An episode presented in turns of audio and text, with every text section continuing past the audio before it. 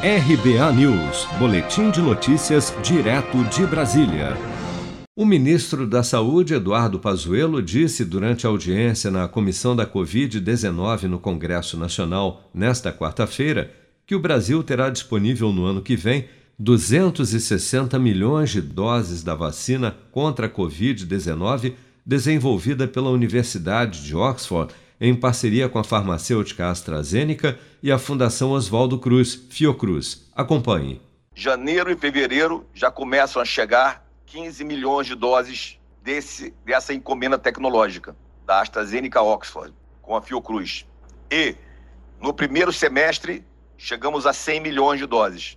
No segundo semestre, já com a tecnologia transferida, pronta, nós podemos produzir com a Fiocruz até 160 milhões de doses a mais. Só aí são 260 milhões de doses.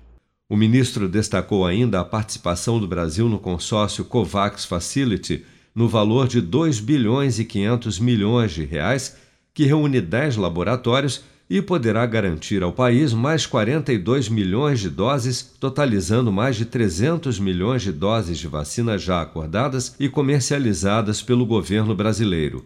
Pazuello ressaltou, no entanto, que poucos laboratórios internacionais têm condições de atender a alta demanda do Brasil e que o governo só vai aplicar vacinas que forem aprovadas pela Anvisa.